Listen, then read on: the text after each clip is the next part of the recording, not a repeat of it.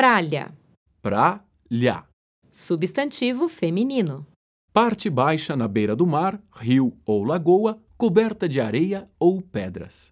Pralha, lá onde que tem areia e serelha. O que tem importância é que o signo delas é o do caranguejo. Então, elas gostam muito do mal e nunca sabe separar o mal do bem. Isto é, gosta muito de pralha. E quando não tem pralha, elas arrumam umas enchentes nas zonas das malocas, porque são muito H2O aquática demais. Ver matinho.